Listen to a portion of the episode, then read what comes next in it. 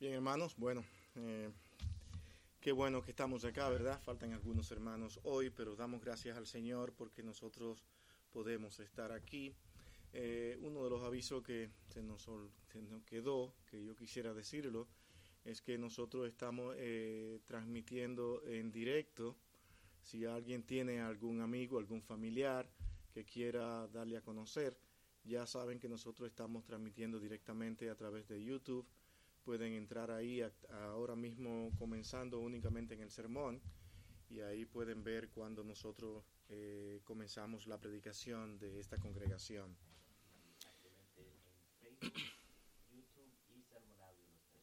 Los tres, dice Tim, Facebook, Sermón Audio y YouTube. Mejor todavía. Tienen más espacio para poder entrar en cualquier momento.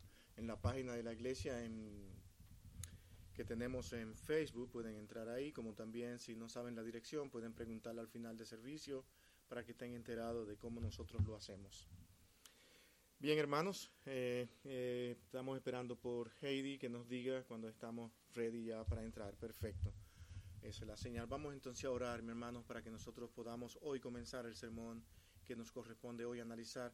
Hay algo más también que quiero anunciar, antes que nada y es, eh, yo creo que ya los hermanos, posiblemente por el tiempo que hace que no estamos entrando al libro de Efesios, eh, la manera que queremos entrar de nuevo al libro de Efesios y seguirlo ya eh, como un orden de la carta y una serie específica de en Efesios, lo que queremos hacer después de tanto tiempo sin entrar en ella por las necesidades que hemos tenido en la iglesia, eh, quiero que nosotros, eh, creo que lo mejor para hacer es volviendo y recomenzar nuevamente con muchos de los ya eh, sermones dados, recapitularlo de nuevo, traerlo de nuevo, tratar sobre ello y así ya entonces tener más, ah, más claro cuando volvamos entonces a entrar al capítulo 4 que creo que fue donde nos quedamos, capítulo 5, ya estábamos casi terminando Efesios Vamos a entonces al capítulo 5 de Efesios nuevamente, a llegar ahí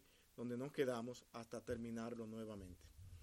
Bueno, hermanos, vamos a orar al Señor pidiendo dirección para que sea Él quien nos dirija en lo que vayamos hoy a tratar en esta ocasión. Bendito Dios y Padre nuestro, Señor amado, gracias, gracias inmensas te damos a ti, Señor, por tu amor, tu misericordia, porque contamos contigo únicamente, no con nuestro poder, sino con tu poder, para poder hablar de tu palabra. Hoy, Señor, que nos toca analizar este pasaje de hoy y esperando, Señor, que seas tú quien nos guíe para que nosotros podamos entender exactamente las aplicaciones que en él se encuentran. Que seas tú, Señor, quien en tu gracia, en tu misericordia y por amor a todos nosotros, Señor, tú utilices al predicador de hoy. Que seas tú, Señor, que sean tus palabras, que sea tu Santo Espíritu quien nos dirija, quien nos guarda y quien nos lleve para que nosotros podamos, oh Dios, ser guiados por Él. Cuídanos y guárdanos, prepara nuestros corazones para poder recibir tu palabra en el día de hoy. En Cristo, tu Hijo amado, Señor, lo pedimos todo con gracias. Amén. Bien, amados, nosotros queremos hoy llevarlos a todos ustedes al libro de Jeremías, capítulo 32. Vamos a estar leyendo el versículo 17, luego el versículo 27 y luego iremos al versículo 33, al capítulo 33, versículo 3. Tal vez me preguntarán por qué hacerlo de esta manera. Mi hermanos, nosotros hoy vamos a hablar de Jeremías y vamos a tener que hacer nosotros un recuento muy breve acerca de quién era este hombre. Jeremías, un hombre que muchos lo recuerdan como el profeta que lloraba, el profeta que llora, pero Jeremías no era únicamente un profeta que lloraba, Jeremías tenía cualidades extraordinarias dadas por Dios, preparado por Dios de una manera muy especial y en el cual nosotros podemos encontrar ejemplo a seguir a lo largo o corta de nuestra vida. Queremos que nosotros veamos en Jeremías a alguien que en verdad puede ayudarnos a nosotros a enfrentar situaciones difíciles, porque esa fue la vida de Jeremías. Pero antes, yo quiero que nosotros leamos estos versos que nosotros queremos tratar hoy y luego seguir haciendo un recuento breve de quién era este personaje antes de analizar estas palabras que nosotros vamos a leer en los textos ya mencionados.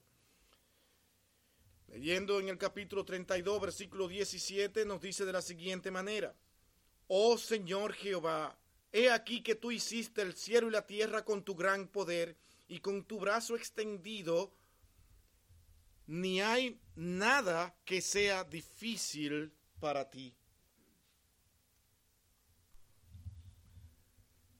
El versículo 27 dice, He aquí que yo soy Jehová, Dios de toda carne. ¿Habrá algo que sea difícil para mí? Ahora vamos al capítulo 33, versículo 3, dice, Clama a mí y yo te responderé y te enseñaré cosas grandes y ocultas que tú no conoces.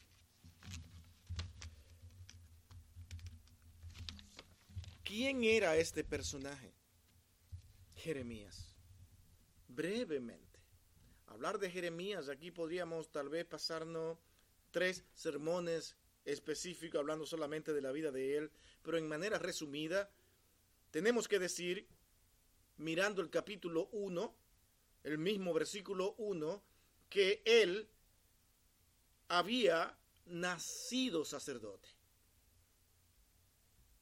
Había sido sacerdote en la ciudad de Anot, al norte de Jerusalén. En el versículo 5 de ese mismo capítulo 1 dice que fue elegido para ser profeta antes de haber nacido.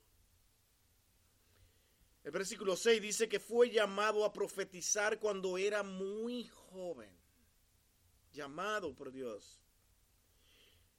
Y es en el versículo 9 y 10 que dice que Dios le encomendó la misión de ser profeta a él. ¿En qué condiciones? Él comenzó su ministerio durante el reinado del rey Josías y muchos conocemos a aquel Josías uno de los mejores reyes de Israel en tiempos de la división del reinado. Y comenzó allí su ministerio en tiempo de Josías. Fue uno de los que expresó su dolor en el funeral del dicho rey se le prohibió casarse a causa de la época tan terrible en la que a él le iba a tocar profetizar y dar a conocer todo lo que Dios tenía guardado para aquel pueblo rebelde de Israel. Él nunca logró, oigan esto, que esto es importante. Nosotros a veces pensamos que no hemos hecho nada para Dios si no hemos logrado ganar un alma para Cristo. ¿Saben qué? Lo que menos pudo ver Jeremías fueron resultados. Todo parecía ser fracaso, tragedia, angustias. Sin embargo, Dios lo consideró como un nombre de Dios. Dios lo llamó y le dio cualidades específicas a él que realmente ojalá nosotros pudiéramos mirarla y tenerla para enfrentar situaciones difíciles. Porque lo que nosotros muchas veces hacemos cuando tenemos que enfrentar situaciones difíciles, lamentarnos y decir, Señor, ¿por qué me está pasando esto a mí? ¿Por qué a mí? Como si yo me mereciera que Dios realmente me brindara el cielo y la tierra. Él nunca logró que alguien se convirtiese. Fue rechazado por su pueblo. Fue odiado, golpeado, colocado en un hoyo, en una cisterna fue puesto en la cárcel y acusado de ser traidor. ¿Le han pasado estas cosas a usted? Su mensaje quebrantó su propio corazón porque tenía que hablarle a un pueblo que él amaba y tenía que hablarle de castigo. Quiso dimitir de su ministerio, pero Dios no se lo permitió dice el capítulo 20, versículo 9. Fue tanta las dificultades y el dolor que este hombre tuvo que experimentar que él mismo tuvo que ver la destrucción de su pueblo. Jerusalén había sido llevado cautivo a Babilonia. Y aquel capitán de las fuerzas babilónicas le permitió permanecer en su tierra. Aun cuando querían llevárselo, él quiso quedarse en su tierra. Cuando el remanente quiso huir a Egipto, Jeremías profetizó contra ese deseo, pero fue obligado a ir con el remanente a Egipto y murió allí. Ahora, según la tradición, fue apedreado por el remanente de los israelitas. Tenía suficientes razones Jeremías para decir, ¿para qué servir a Dios? ¿Para qué entregar mi corazón a Dios? Pero ¿cuáles fueron las palabras de Jeremías? Leámoslas nuevamente. Oh Señor Jehová, he aquí que tú hiciste el cielo y la tierra con tu gran poder y con tu brazo extendido. Ni hay nada que sea difícil para ti. He aquí que yo soy Jehová, Dios de toda carne. ¿Habrá algo difícil para mí? Clama a mí, yo te responderé y te enseñaré cosas grandes y ocultas que tú no conoces, fueron la respuesta del Padre. Y el título de hoy es ¿Habrá algo imposible para Dios? ¿Habrá algo imposible para Dios?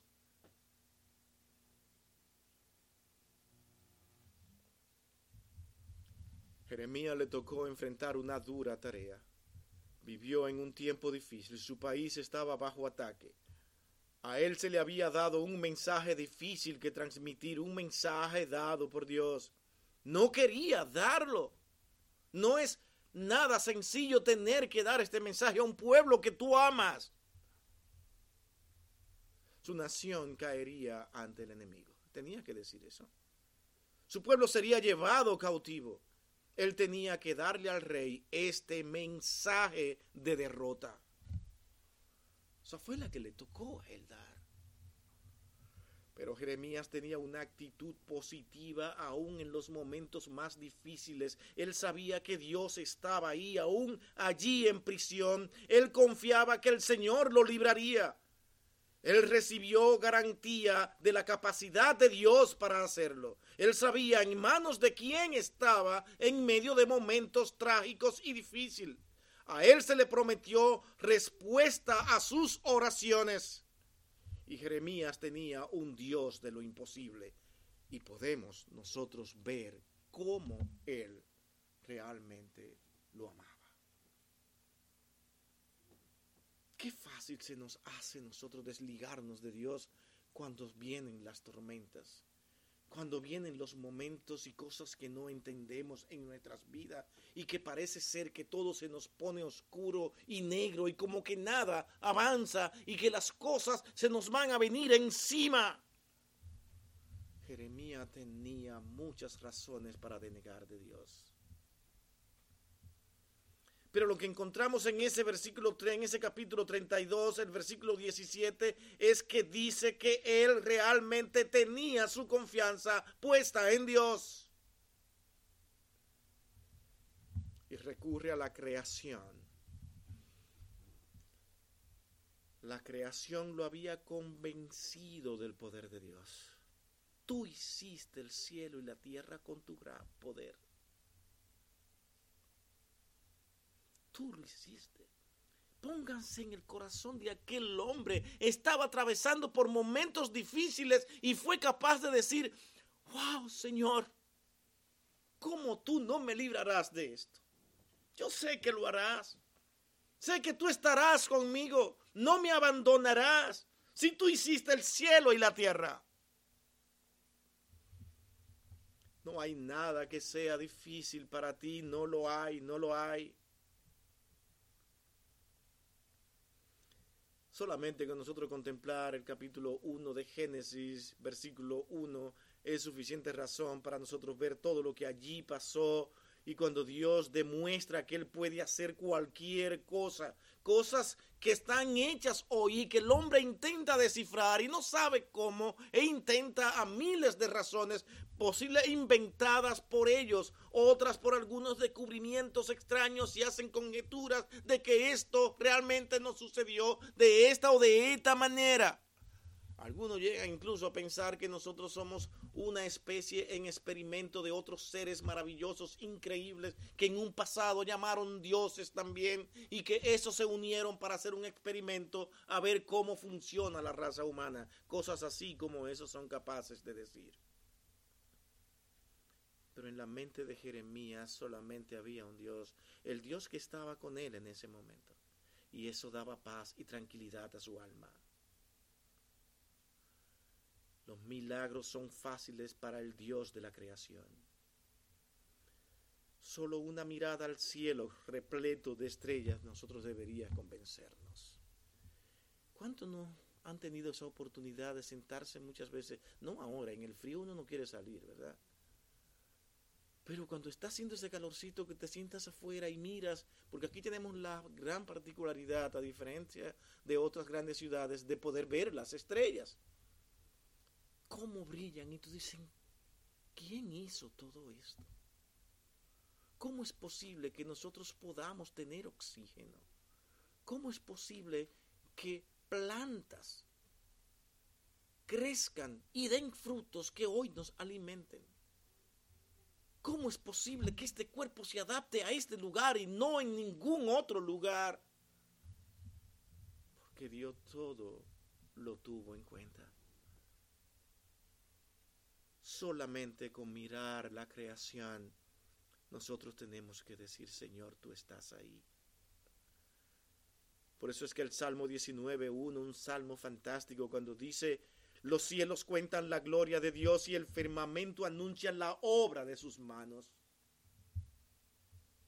Cuando un hijo de Dios lee estas palabras, su corazón se fortalece, se estimula y dice, Señor, gracias porque tú estás en mi vida. Gracias por haberte conocido, porque es un privilegio para toda persona que hoy puede ejercer fe, creer y decir, tú eres mi Dios. Para aquellos que se van a sus casas, oran, se inclinan ante su cama y oran. Y juntamente en esa oración lloran porque saben que están hablando con un ser real. Jeremías estaba hablando con un ser que él confiaba y sabía que estaba ahí. Pero era en momentos difíciles. A veces podemos decir todas esas cosas cuando todo marcha perfectamente bien.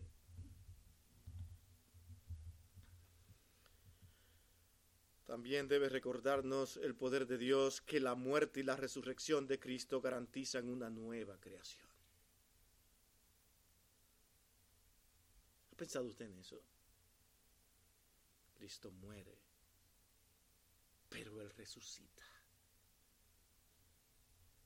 Y dice que nosotros tendremos cuerpos transformados y que nosotros también, así mismo como Él resucitó, también resucitaremos un día. ¿No es eso una gran esperanza, me pregunto yo? ¿No es eso algo que debe producir gozo en la vida de un creyente que está confiado y cree en Cristo?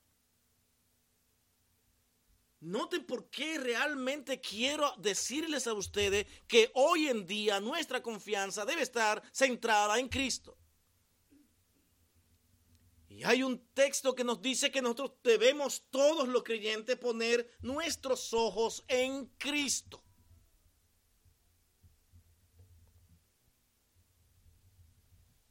Y es en 2 Corintios capítulo 5, 17 que dice que los que confían en Cristo vendrán a ser nuevas criaturas. Dios lo transforma. Y es con estas cosas en mente que ahora queremos entrar a nuestro segundo encabezado. El Señor hizo una pregunta. Y esa pregunta se encuentra en el versículo 27 del capítulo 32. Noten esta pregunta. Aquí vamos a entrar en algunos detalles importantes, ya que nosotros hemos hablado de poner los ojos en Cristo. En el Antiguo Testamento Jeremías sabía que tenía un Dios todopoderoso. Ahora, ¿quién es Cristo?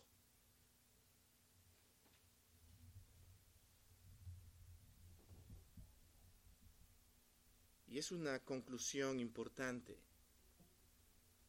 Porque si vamos a ver la obra de Cristo y vamos a decir que Él es nuestro redentor, algo en nuestra mente, en todo nuestro ser, nos debe estar diciendo, pero son cosas que únicamente puede hacer Dios.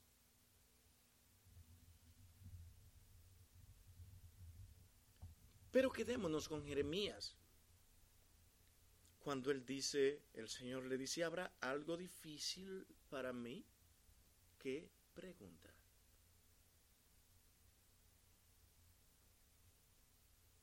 Debemos recordar diariamente esta pregunta. Dios quiere que seamos, que sepamos que él, puede, que él puede manejar cualquier problema, no algunos, cualquier problema. Tú oras, tú le pides a Dios, pero Dios que conoce exactamente qué es lo que tú necesitas, y es Dios quien sabe a qué te ha llamado, porque las mismas respuestas no son iguales para uno o para otro. Dios contesta nuestras oraciones.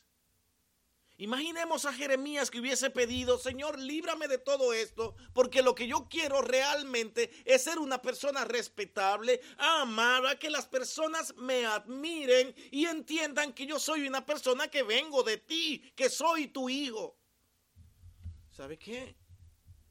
Dios no le iba a contestar esa petición porque él estaba siendo llamado a un ministerio muy diferente al que tuvieron otros hombres de Dios a ese hombre, Jeremías, le tocó un momento difícil donde vimos antes que se le prohibió incluso casarse. Y hasta el final de su vida, solamente por el nombre de Dios y cumplir con ese ministerio, tuvo que sufrir calamidades, dolores tal manera que si usted está atravesando por algo que se parezca a lo que tuvo atravesando Jeremías, entonces pregunte, ¿a qué tú me has llamado? ¿Qué es lo que tú quieres que yo haga? Y estar feliz y estar contento. Podríamos seguir citando también a Pablo si es posible para poder ilustrar todo esto. Pablo había, un, había sido un hombre que había venido de una opulencia en gran manera, tenía prácticamente grandes cosas de este mundo, pero lo dejó todo por servir a Cristo. Y fueron tantas sus necesidades y problemas que él tuvo que aprender a vivir cualquiera que fuera su situación. Él mismo lo expresa. De tal manera que un creyente que ha sido llamado a servir a Dios no debe mirar las dificultades como, como si fueran un fracaso, como si él fuera lo peor del mundo, como si Dios ya no lo amara, como si Dios lo ha abandonado. Jeremías jamás pensó eso.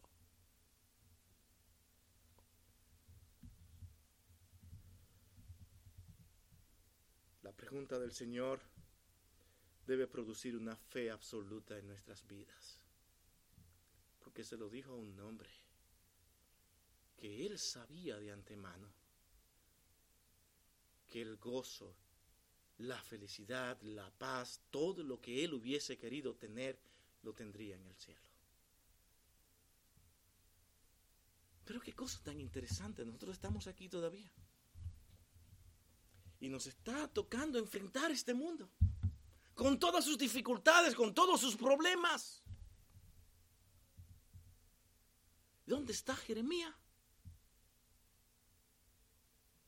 Ahora yo le aseguro que está mucho más feliz que todos nosotros. ¿A qué aspira usted? ¿A tenerlo todo en este mundo? ¿Alcanzar cosas en este mundo y perder a Dios? ¿De qué le vale al hombre si ganare todo el mundo y perdiere su alma? Son textos bíblicos que debemos recordar para poder entender qué es lo que significa la vida cristiana y nuestra relación con aquel Dios que realmente dice que no hay nada imposible para él. Ahora piense en esto y aquí quiero hacer un paréntesis y analizar algunas cosas que para mí es importante debido a algunas preguntas e inquietudes de algunos hermanos que escuchan cosas y no saben cómo responderla y entenderla. Pero me llama la atención citar este pasaje de Lucas capítulo 1, 34 37 y ver la pregunta de María al ángel Gabriel y su respuesta. mirar esa respuesta del ángel es importante. Vamos a ese texto y analicémoslo juntos con cuidado. Y aquí posiblemente usemos unos minutos para analizar algunas cosas. Tal vez comentarios que les extrañen a ustedes escucharlo, pero es mi responsabilidad explicar algunas cosas aquí de este texto. Hoy no quiero irme sin explicar un poco este texto. Dice así, ¿saben por qué le he estado hablando de Cristo y de Dios? ¿Y quién es Cristo? Aquel en quien nosotros debemos poner nuestros ojos y nuestras miradas. Porque Él es el autor y consumador de nuestra fe. Cuando escuchamos estas palabras tenemos que decir, pero es que está hablando de Dios. María no entendía nada. Pero estaba contemplando algo maravilloso en su vida. Vas a tener un hijo, María. un hijo. ¿Cómo un hijo? Si yo no he concebido con varón. Noten esto. Entonces María dijo al ángel, ¿cómo será esto? Pues yo no conozco varón. Bueno, el ángel le responde y le dice, el Espíritu Santo vendrá sobre ti y el poder del Altísimo te cubrirá con su sombra. Ah, fácil. Ah, ya lo entiendo todo. ¿Creen que María lo entendió? Es un ser humano. Imagínense que se lo digan a usted esto. Lo primero que usted va a tener frente a un ángel es temblor. Y decís, pero ¿qué, qué, es esto? ¿Quién soy yo? Noten esas palabras de ella al verse en esa situación. Imagínense la escena de lo que está pasando aquí. Nosotros podemos leer esto fácilmente y seguir leyendo hacia adelante. Oh, sí, porque lo leemos una y otra vez, lo hemos leído muchísimas veces, lo leemos hasta en Navidad y en cualquier tiempo y, pasamos esto como si aquí no existiera algo en cual, en qué meditar. Espíritu Santo vendrá sobre ti, el poder del Altísimo te cubrirá con su sombra, una labor hecha directamente por Dios y ella iba a ser la escogida por Dios para esto. ¿Por qué? ¿Porque ella era especial y única? No, porque Dios preparó a aquella mujer para esta labor y de la misma manera que preparó a Jeremías para esa situación de vida difícil hasta el final de su vida y seguir sirviendo a Dios tal manera que cuando Dios llama y escoge a alguien, lo primero que Dios hace es prepararlo. Lo pone a atravesar por diferentes circunstancias que él no entiende. Y tiene que permanecer diciendo, Señor, tú estás conmigo, yo no voy a desmayar, tú eres mi Dios. Es que me desprecian, sí, a Jeremías lo despreciaron por toda parte. Su pueblo le llamó traidor y él siguió confiando en Dios. Y nunca cambió el mensaje. ¿Saben qué? Cuando sacaron a Jeremías de aquel foso, ¿saben lo, cuál era la esperanza? Saquen lo que ya cuando él salga va a decir cosas diferentes. Sorpresa. Ni piensen que voy a cambiar el mensaje. Eso es limpiándose el polvo, sacándose. Ni crean, lo mismo va. Ustedes serán cautivos.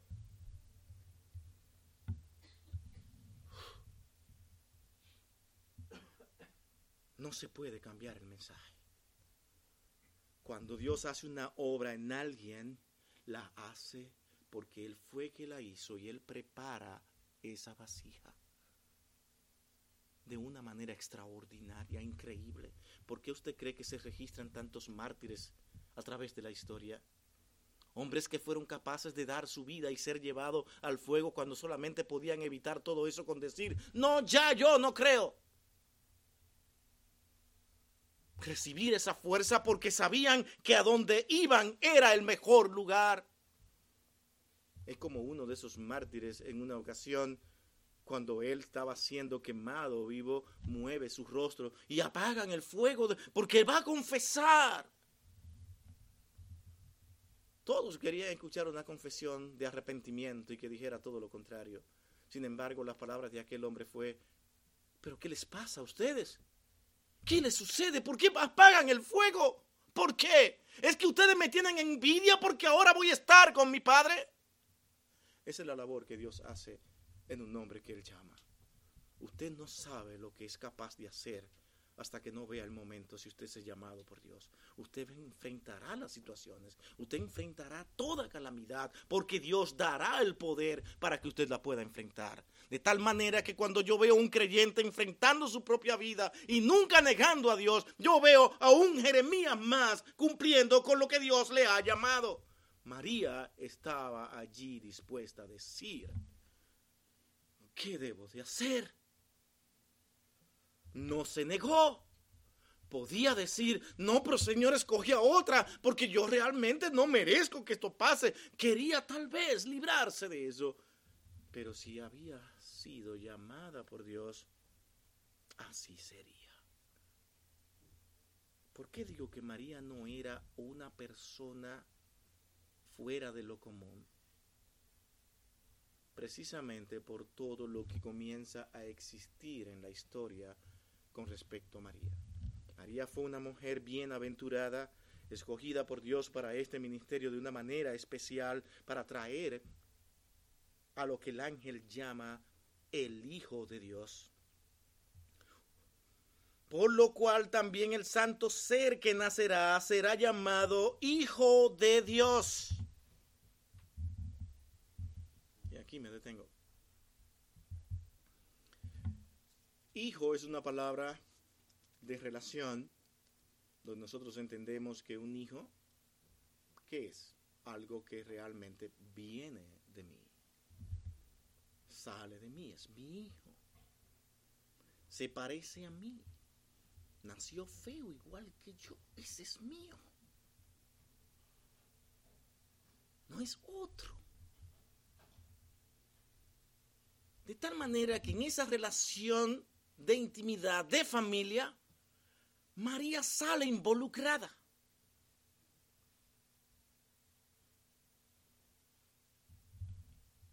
Y eso dio mucho a qué pensar. ¿Qué hacemos con María? Porque es que el ángel le llamó hijo de Dios. Y definitivamente, María es la madre visible de aquel ser o no. Aquel ser que ahora nacería con dos naturalezas. Una naturaleza humana y una naturaleza divina. ¿Sí? ¿De acuerdo? De tal manera que cuando hablamos de la naturaleza divina, Él era 100% divino. Y cuando hablamos de esa naturaleza humana, él era 100% humano, hombre. Con dolor, con sed, con hambre, con todo, sufrimientos, dolores, angustias, posiblemente hasta algunas depresiones. Pero con una diferencia inmensa en esas dos naturalezas. Nunca pecó. ¿Qué sucede? Hay que definir esto. ¿Qué hacemos con María? Ya Pablo había estado enseñando que ese ser al que, al que nosotros debemos de adorar realmente es Dios.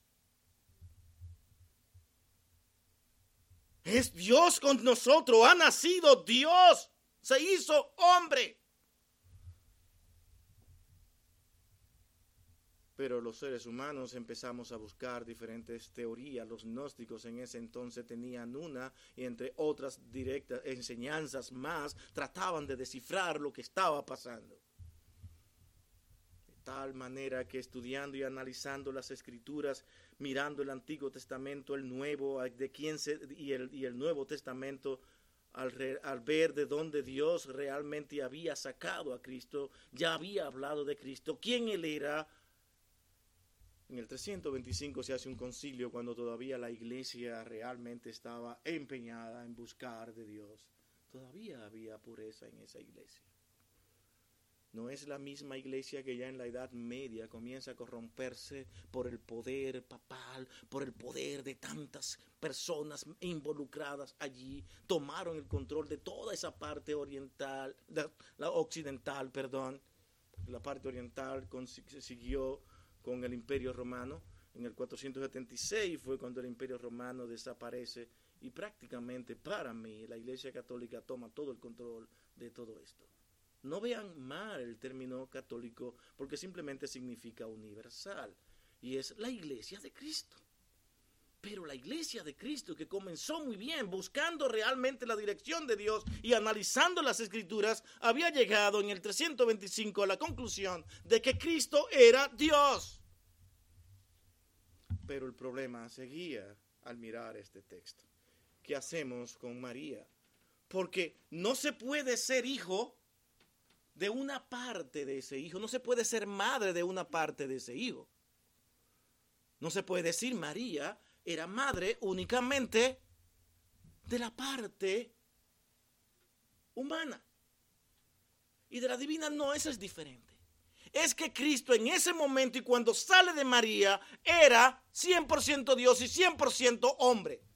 Es ahora en el 431 en Éfeso, cuando todavía la iglesia estaba buscando y procurando explicar estas cosas con integridad, dijo, es que María entonces es la madre de Dios. Ese concilio viene siendo algo fantástico para la iglesia católica y decir, entonces adoremos a María. Ah, ¿dónde lo dice? Es que el concilio mismo nunca dijo debemos adorar a María solamente está diciendo que de María vino y ella fue la madre física terrenal de ese hombre que nace 100% Dios y 100% hombre pero ella seguía siendo una persona pecadora, nacida en pecado, escogida por Dios, preparada por Dios para un ministerio especial, y Cristo seguía siendo el mismo Cristo, el mismo Dios que nunca pecó y únicamente debía adorársele a Él, no a ella, sino reconocer que fue bienaventurada al ser escogida y ella fue escogida en términos familiares para ser la madre de aquella criatura. Ella no lo engendró. Fue el Espíritu Santo quien reposó en ella y aquella criatura salió. Ella fue el instrumento. Que debemos dar gloria a Dios por ella, por su fidelidad e integridad a Dios. Dios la preparó a ella. Y esa situación que le tocó vivir a ella realmente es un ejemplo a seguir. ¿Por qué? Por sus fuerzas, no por lo mismo que Dios hizo con Jeremías, por lo mismo que Dios hizo con otros grandes hombres de Dios para prepararlo para ministerios específicos que Dios tenía ordenado para que pudieran llevar a cabo su voluntad tal manera que este Cristo ahora viene a ser aquel mismo Dios al cual clamaba Jeremías y que decía con toda integridad, tú eres mi confianza. Y es el mismo Cristo que podría hacer esa misma pregunta hoy. ¿Habrá algo difícil para mí? Nuestro texto nos sigue diciendo, y he aquí tu pariente Elizabeth ella también ha concebido un hijo en su vejez y este es el sexto mes para ella, lo que llamaba a la que llamaban estéril. Y al hablar de esto, de Elizabeth, dice ahora, porque nada hay imposible para Dios. Después de todo esto y este largo paréntesis, quedémonos con esto porque esa es la parte central de nuestro sermón hoy. No hay nada imposible para Dios. No hay nada imposible para Cristo.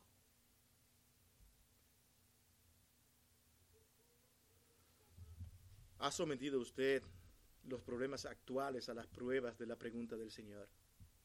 ¿Lo ha hecho usted? ¿Qué cosa que Dios no pueda manejar le preocupa a usted? Es una buena pregunta a contestar.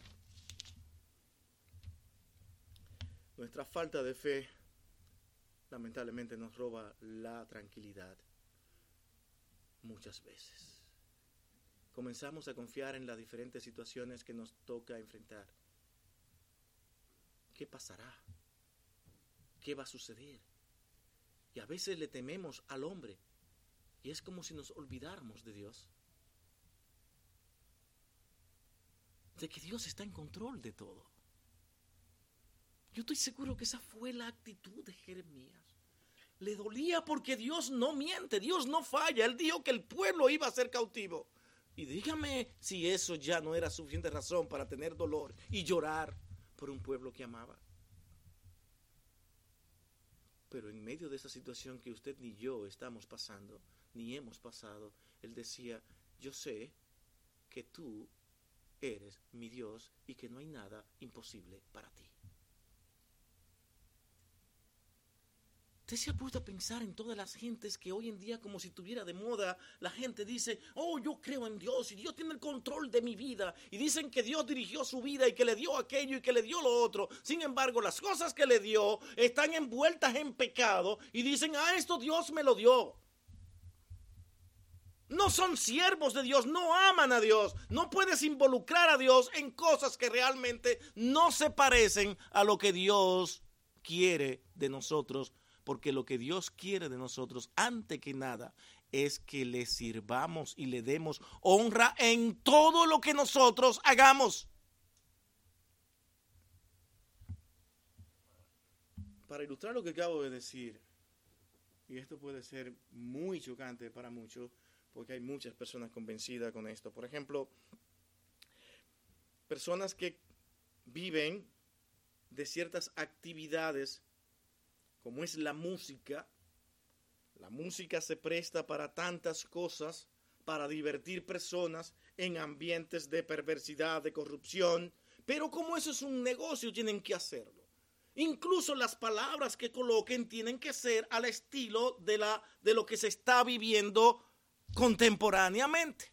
Y ya usted sabe cómo vivimos contemporáneamente cada vez más alejado de Dios, pues las composiciones no pueden ir tan lejos porque entonces las canciones y mis arreglos no se van a parecer a lo que estamos viviendo. Entonces esos que dicen ser creyentes, que ahora aman a Dios, se envuelven en ese mundo, viven de ese mundo, se involucran entre ellos y dicen yo sirvo a Dios de esa manera. ¿A quién tú puedes evangelizar en un ambiente así? ¿Cómo puedes tú llegar al corazón de una persona? haciendo lo que ellos piden a gritos que tú hagas. Y tú lo haces porque quieres pegarte. Quiere que tus canciones se escuchen y quieres ganar dinero con eso. Y así hay un sinnúmero de cosas que podríamos enumerar donde el hombre hoy en día dice, es que Dios me dio esta capacidad, Dios me ayudó, y Dios, y Dios, y Dios. Y dicen, Dios está en control. ¿Qué es decir estar Dios en control? no se contradicen. Porque si Dios está en control de mi vida, yo tengo que abandonar todo lo que ofenda y no edifique, ni dé la gloria a Dios. Abandonarlo todo y decir, Dios está en control. Es muy fácil decir, Dios está en control cuando veo que las cosas van como yo quiero.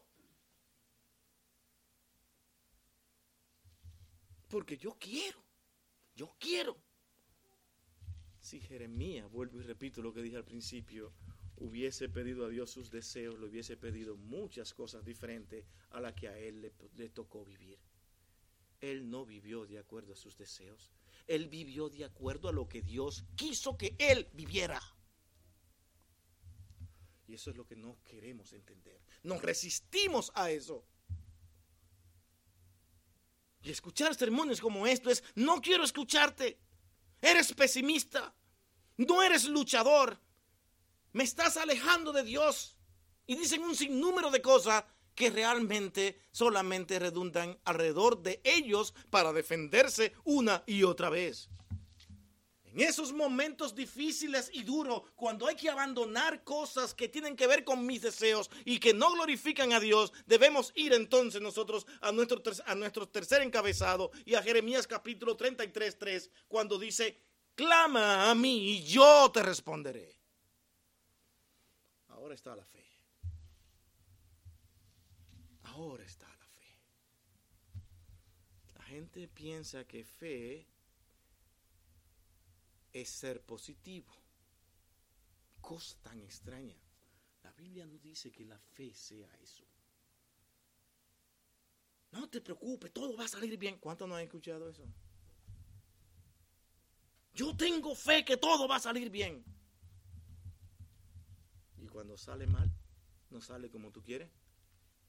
Ah, Dios no me escuchó. Tal vez te está escuchando más de lo que tú te imaginas.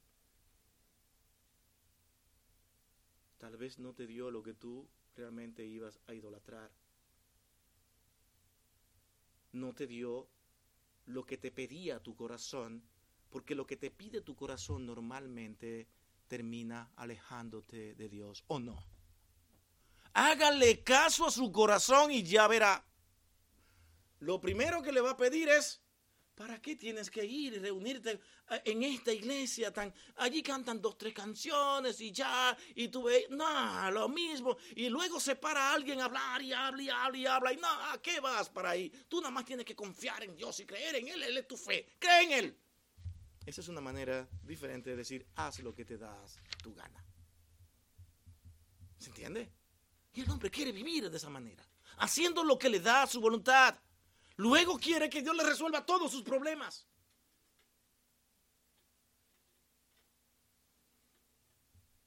Vas a ver que cuando vayas al médico no vas a tener ningún tipo de problema con tu enfermedad. No, todo va a salir bien. Sin embargo, sale con un pronóstico diferente. Tienes cáncer.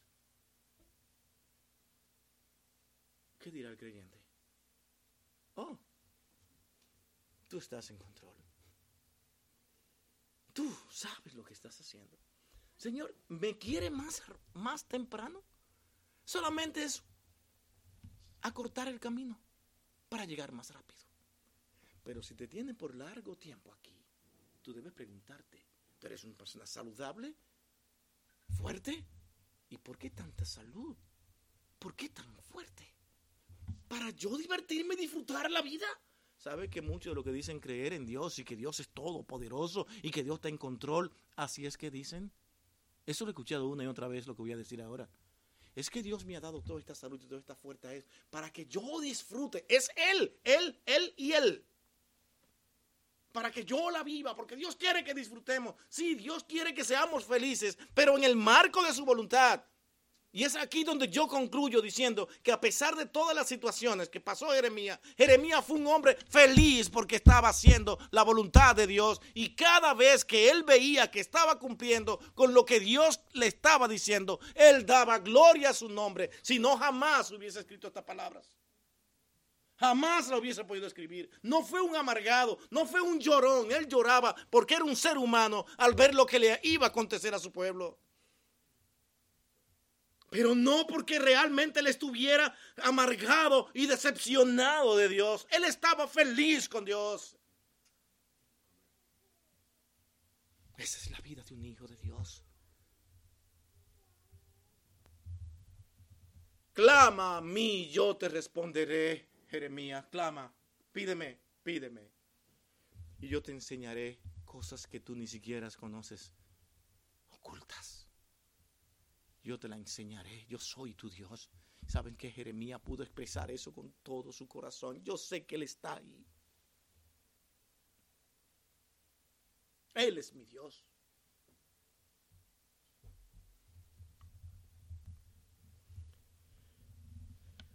Demos gracias si Dios nos tiene bien, pero sigamos preguntándonos para qué.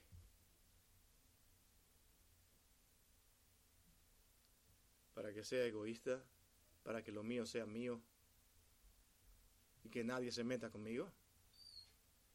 Son las cosas que nosotros debemos de preguntarnos una y otra vez, porque Él es Dios, Él es Señor y Salvador de nuestra vida.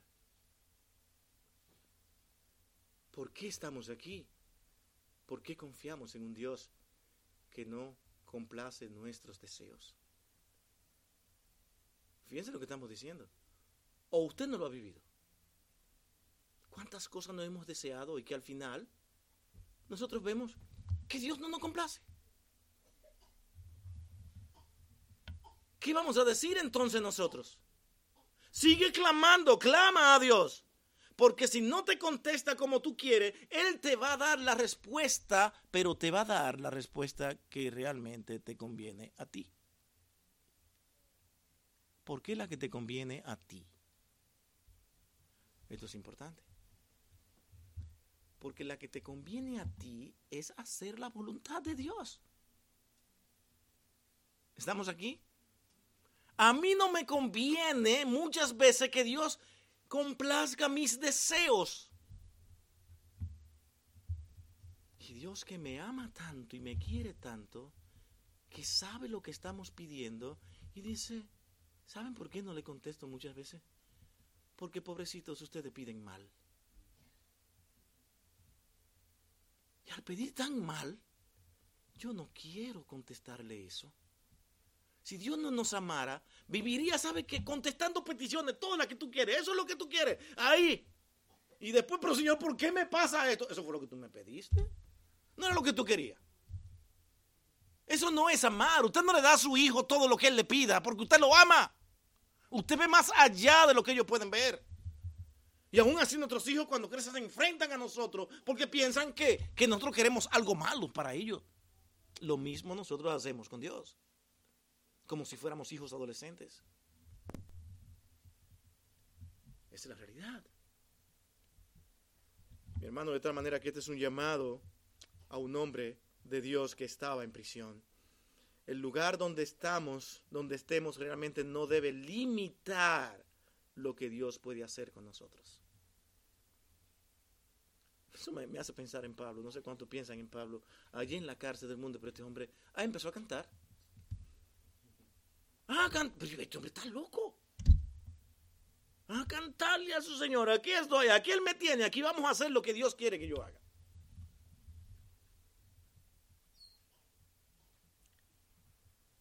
Que la situación del país está complicada, que hay personas que quieren destruir el mundo, que quieren hacer esto, quieren hacer lo otro, en que con este globalismo, ¿dónde vamos a llegar? Y la gente se desespera y otros muchos, que esto le advierto, hermanos, aquí hay muchas personas buscando hacer dinero, personas capacitadas, simplemente para llevarle a usted a un curso pagado para que usted pague y vaya para darle instrucciones de cómo enfrentar todo lo que nos, vendrá encima, porque lo que nos viene encima es terrible y esto será una calamidad que nadie podrá controlar y solamente tú puedes hacerlo. Ahí está el problema. ¿Ya lo vieron? Pero sabes que muchos creyentes compran esta idea. Solamente tú, solamente tú, tú puedes hacerlo, te vamos a dar las instrucciones. Y lo que menos ven muchas veces esos creyentes es la dirección de Dios para sus vidas. Señor, ¿qué tú quieres que yo haga en este momento tan difícil? Jeremías no comenzó a buscar cursos para saber cómo enfrentar esto, Señor. Yo sé que eso lo dice Dios, pero hay personas expertas en, asuntos de, de gobiernos estadísticos que pueden ayudarme a ver cómo esto se puede solucionar. Y él comenzar allí a estudiar y ver, ah, tengo una versión diferente, no es la que Dios me dice, esta es la que va a solucionar el problema. Es lo mismo, es lo que estamos haciendo hoy. Venga, pague 60 dólares, pague 50, pague 20, pero un curso, va allí, ve el curso y que va, al final que le van a repetir. Lo mismo, al final le terminan diciendo, tengan esto en cuenta. Lo que tiene que hacer es comprar oro y plata y guardarlo porque todo se va a destruir. Se acabó el discurso. Eso es todo. Ahora el asunto es, ¿con qué caramba yo compro oro y plata?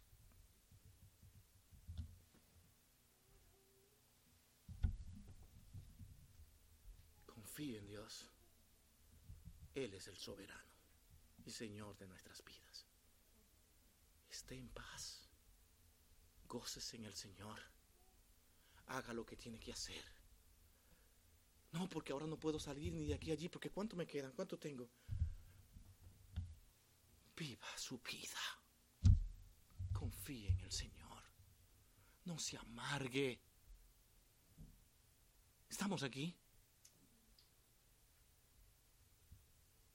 Dios le permite trabajar, tiene algunos recursos y su cuerpo está cansado, está agotado y le dice vacaciones, vacaciones. No, vacaciones, tú estás volviendo loco, lo que viene por ahí es un asunto terrible, esto va a acabar con el mundo. Esto es, yo no, es guarda, guarda, porque vienen los problemas. A mí me hace pensar esto en el maná. ¿No se puede pensar en eso? Carne, después de tanta pajita y cositas así, mira, no, esto hay que guardarlo. No lo guarden. ¿Qué le estaba enseñando Dios al pueblo? Yo soy tu guiador y guardador y protector, no tú. Eso no implica que no seamos diligentes. Estamos terminando con el sermón, porque son las aplicaciones ahora que yo quería traer. Eso no implica que no seamos diligentes. Sea diligente, trabaje, haga todos sus planes, pero siempre entendiendo de que Dios es quien va a determinar lo que va a pasar con nuestras vidas. Él es quien lo va a determinar, no yo. Porque si fuera por mí, terminaría envanecido. ¿Ves lo que yo hice? Ve, por esto es que esta capacidad que tengo, este intelecto me llevó aquí. ¿Sabe qué? Si piensas así, Dios te puede destruir en cualquier momento. Porque es Él quien tiene el control. Jeremías se le prometieron cosas grandes y poderosas como respuesta a la oración. No se le prometió poca cosa. ¿Sabe cuáles fueron las cosas grandes y poderosas que recibió? Todo lo que él no creía que todo su ser interno podía soportar y aguantar con Dios a su lado. ¿Cómo yo puedo soportar todo esto y seguir feliz? Y según la tradición, morir apedreado por causa de Dios la misma situación de Esteban. Y Esteban termina diciendo, ni siquiera piensa en ellos. Ten misericordia de ellos. Esa es la actitud de un creyente. Ve la maldad y el pecado de los demás y mira al cielo y dice, Señor, ten misericordia de ellos. El mismo Cristo en la cruz, no le tomes en cuenta este pecado el ejemplo a seguir. La maldad del hombre siempre la veremos. El hombre seguirá siendo malo porque es egoísta para ir apartándose del egoísmo tenemos que ir acercándonos cada vez más a Dios. Por algo dice la Escritura que este viejo hombre debe ir transformándose cada día, cada día, porque este viejo hombre es ambicioso, es egoísta, es orgulloso, es corrupto, inclinado al pecado y debemos de ir suplicando y clamando a Dios para que como Jeremías podamos tener esas cosas grandes y ocultas que no conocemos para poder soportar todo lo que se nos viene encima para enfrentar el pecado. Esa es la verdadera tragedia de un creyente. ¿Cómo enfrentar el pecado y no ser derrotado por él? Porque tan pronto eres derrotado por el pecado, ya ahora sí entraste en una tragedia. No importa si por el pecado llegas a tener grandes cosas de este mundo, ¿de qué te vale tenerlo todo y alejarte de Dios y no tener a Dios en tu vida? ¿De qué te vale? Eso es lo que no entienden los que no conocen al Señor posiblemente lleguen hasta el final de sus días para entenderlo cuando ya un día tengan que verse con Él. Y tengan la seguridad, hermano, todo ser humano se encontrará con Dios. Le guste o no escucharlo. Esta es una promesa con la que pueden contar los creyentes hoy en día. De tal manera que concluimos. Y terminamos con el mismo título, título del sermón mi hermano, ¿habrá algo imposible para Dios? Vamos a orar. Bendito Señor, amado Dios, gracias. Gracias por este tiempo y gracias por tu palabra. Gracias por este hombre que tú escogiste y que hoy, Señor, nos continúa dando luz para poder entender nuestro caminar en esta tierra. No podemos, oh Dios, depender de nuestros deseos para poder servirte y alabarte a ti. Qué triste es que cuando nos vamos detrás de nuestros deseos, de las inseguridades, de las cosas que creemos que pueden pasar, cosas que pueden suceder, cosas que pueden pasar en mi vida, nos aterramos, nos amargamos y terminamos abandonándote a ti. Señor, ten misericordia de tus hijos. Te lo rogamos, Señor. Y llévanos a nuestros hogares con paz en nuestros corazones, porque ese es el propósito, con confianza, con seguridad y con un entendimiento claro de que nosotros somos diligentes, trabajadores, hacemos lo que tenemos que hacer, pero aceptamos todo lo que tú quieras hacer en nuestra vida. Y eso es lo que nosotros buscamos. ¿Cuál es tu voluntad? Porque tú eres quien nos controla. Eso es entender que Dios está en control. Dejar que tú controles nuestras vidas y no nosotros. Gracias, Señor, por tu palabra. En el dulce nombre de tu Hijo amado Jesucristo, con gracia lo pedimos todo.